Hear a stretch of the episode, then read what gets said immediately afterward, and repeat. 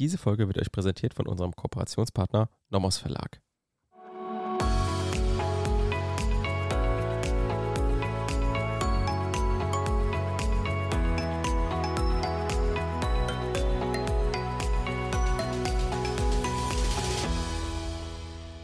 Willkommen zu einer neuen Folge Kurz erklärt.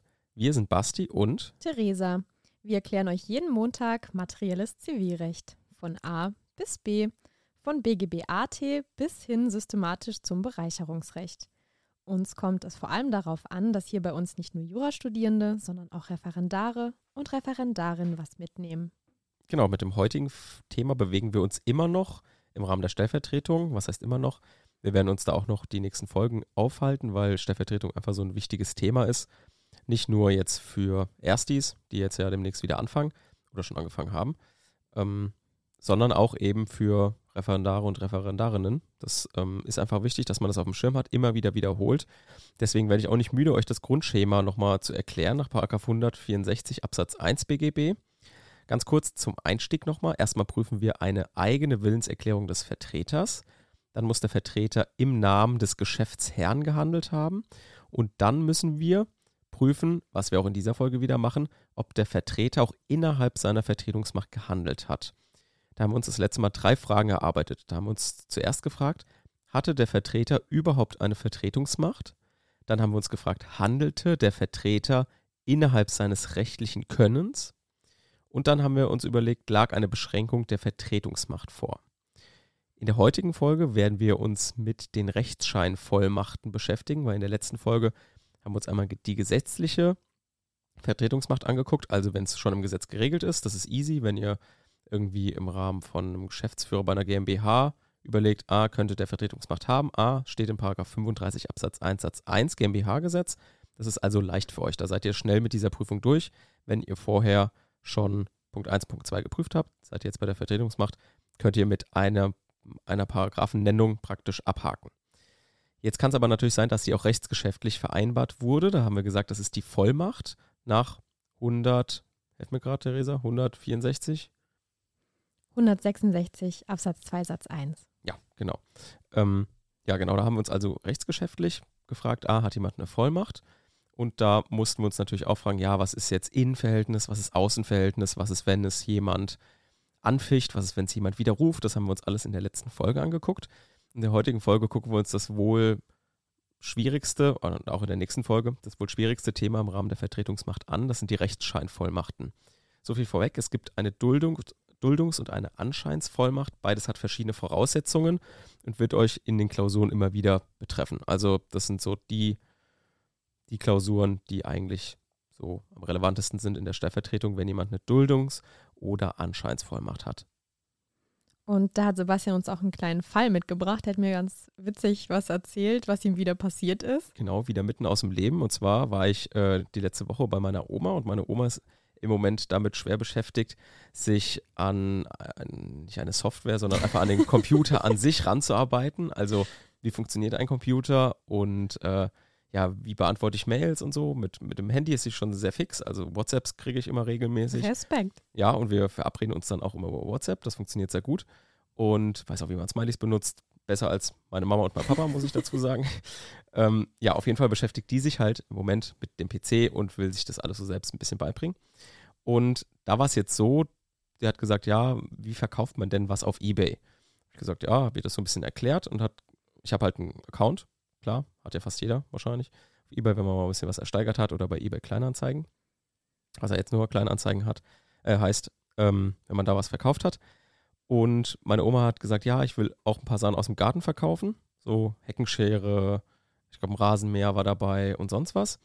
Und da habe ich gesagt, ja gut, ich gebe dir jetzt einfach meine Accountdaten und da kannst du einfach jetzt ähm, da deinen Kram verkaufen.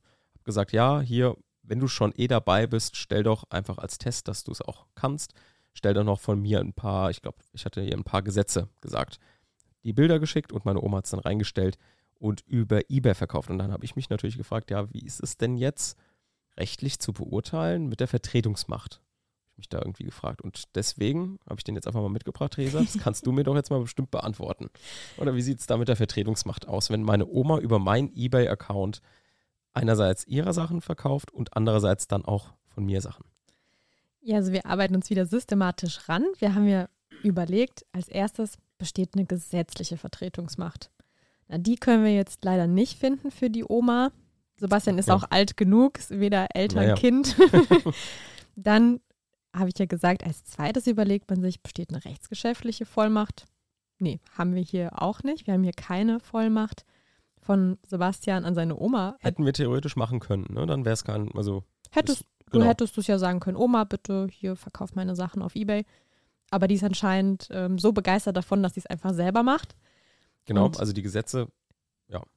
Und da gibt es jetzt eine Fallgruppe, die dritte, diese Rechtsscheintatbestände, also die Vollmacht, Kraft, Rechtsschein.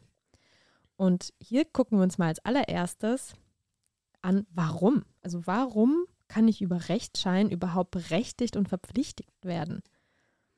Und da prüft man zunächst einmal, dass der Geschäftsherr eben ohne Vollmachtserteilung gebunden werden kann, sofern ein zurechenbarer Rechtsschein gesetzt wurde. Ein zurechenbarer Rechtsschein der Bevollmächtigung. Und der andere, der dritte, der darauf vertrauen durfte. Und bei der Duldungsvollmacht kennt der Vertretene das Verhalten des Vertreters. Also er weiß ganz genau, dass dieser für ihn als Vertreter auftritt. Es ist eine positive Kenntnis, also er weiß es. Und er lässt dies willentlich geschehen. Also er duldet bewusst, dass der andere für ihn als Vertreter auftritt. Dann ist eben hier der Dritte geschützt. Der muss ja geschützt werden, wenn er darauf vertraut, dass er hier ein wirksames Rechtsgeschäft abgeschlossen hat. Und deshalb können wir uns jetzt den Fall mal angucken mit der Oma.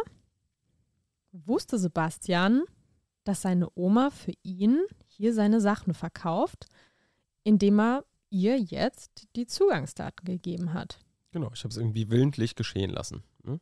Ja, und deswegen, also Sebastian weiß ja, dass seine Oma gerade bei eBay Sachen verkauft, auch irgendwie seine, und er macht nichts. Also er duldet es tatsächlich. Und deshalb sind wir hier gerade mitten in der Duldungsvollmacht, es wurde ein zurechenbarer Rechtsschein der Bevollmächtigung gesetzt und der, der der das kauft auf eBay Kleinanzeigen, der durfte auch darauf vertrauen. Weil er konnte ja nicht wissen, dass der Duldende keine Vertretungsmacht erteilen wollte. Und deshalb sind wir mitten in der Fallgruppe der Duldungsvollmacht. Hm. Haben wir da auch so irgendwie vier Voraussetzungen, die wir irgendwie uns merken können? Werbung, auch heute haben wir eine Empfehlung für euch und zwar wie in der letzten Folge das Casebook von De la Durantaya und Stieper. Und zwar geht es da um das Casebook BGB allgemeiner Teil, also gerade genau die Folgen, die wir ja auch mit euch machen, also zum Beispiel zur Stellvertretung, aber auch gerade zum Vertragsschluss finde ich dieses Buch sehr gut dargestellt, gerade für Erstis vielleicht sehr relevant, weil dort ähm, immer schön der Sachverhalt aufgearbeitet ist und mit anschließender Lösung. Das heißt, ihr lernt, wie man Fälle bearbeitet, wie man Klausuren löst. Und gleichzeitig sind da eben die BGH-Stellen angegeben, die einerseits exemplarisch natürlich dafür da sind, dass ihr mal seht, wie schreibt das ein Gericht eigentlich, also wie argumentiert das Gericht? Und ihr könnt euch natürlich auch die Sachargumente aus der Rechtsprechung dann ziehen. Genau, und das und Wichtigste ist, wir geben euch bei unseren Folgen immer das Wissen mit, wir erklären es euch, aber damit es auf fruchtbaren Boden fällt, müsst ihr euer Wissen auch anwenden. Genau. Und das geht nur in Fällen. Ja, und ihr müsst, müsst ja auch lernen, wie man eine Klausur schreibt. Und hier sind auch unter anderem Fälle, die wir auch besprechen. Also Trierer Weinversteigerung haben wir besprochen. Wir haben Abbruchjäger besprochen, Vertragsschluss bei einer Internetauktion. Wir hatten Hackjöringsköd besprochen und so weiter und so weiter. Da sind also alle Fälle drin.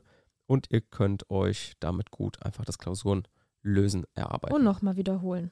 Werbung Ende.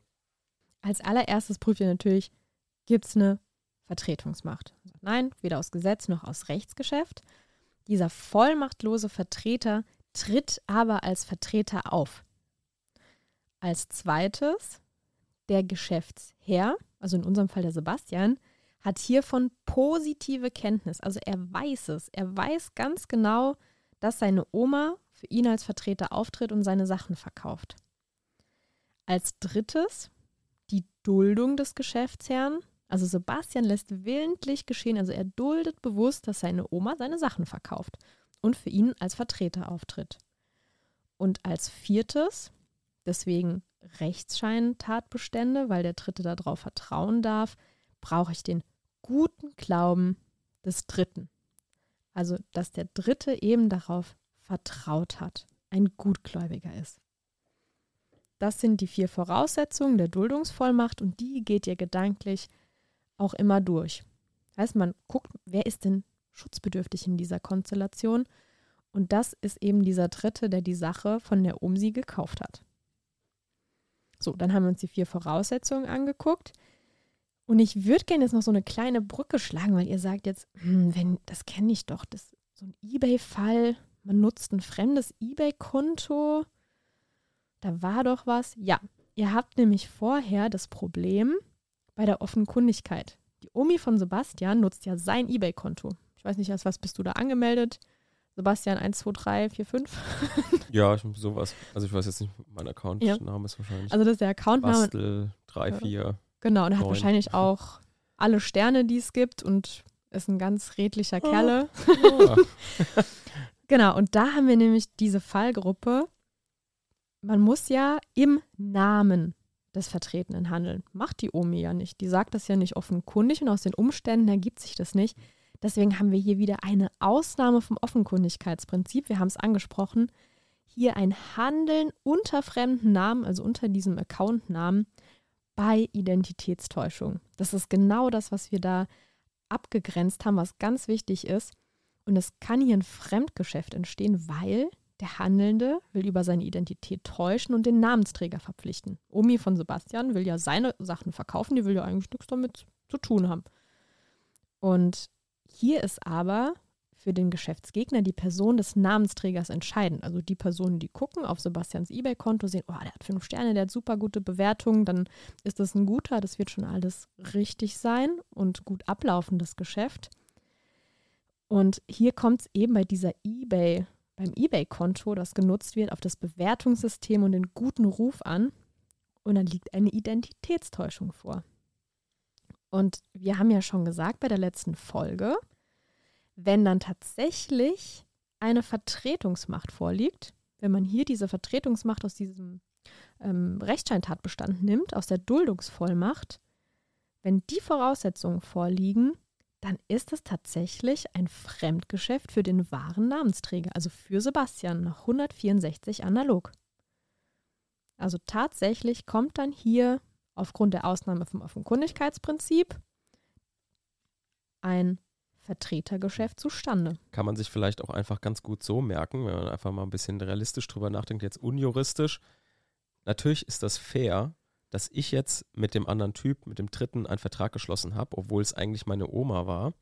Weil, wenn ich eben so doof bin oder so gutgläubig, und meine Accountdaten jemandem anderen zur Verfügung stelle, dann muss ich auch damit rechnen, dass ein Vertrag mit mir abgeschlossen wird. Ne, kann man sich das so ein bisschen abstrakt kann man sich das so einfach vorstellen. Ja, schon. Ne? Das ist einfach realistisch. Ne? Warum, warum sollte jetzt jemand anders den Vertrag dem Dritten schließen, wenn, wenn ich meine Accountdaten zur Verfügung stelle? Und da kommen wir vielleicht auch, können wir überleiten auch zur nächsten Folge, denn auch diesen Gedanken kann man sich im Hinterkopf behalten, weil bei der Duldungsvollmacht ging es ja auch von dieser Idee aus, dass ich die ja auch irgendwie das dulde halt. Also ich weiß davon und ich lasse das willentlich geschehen.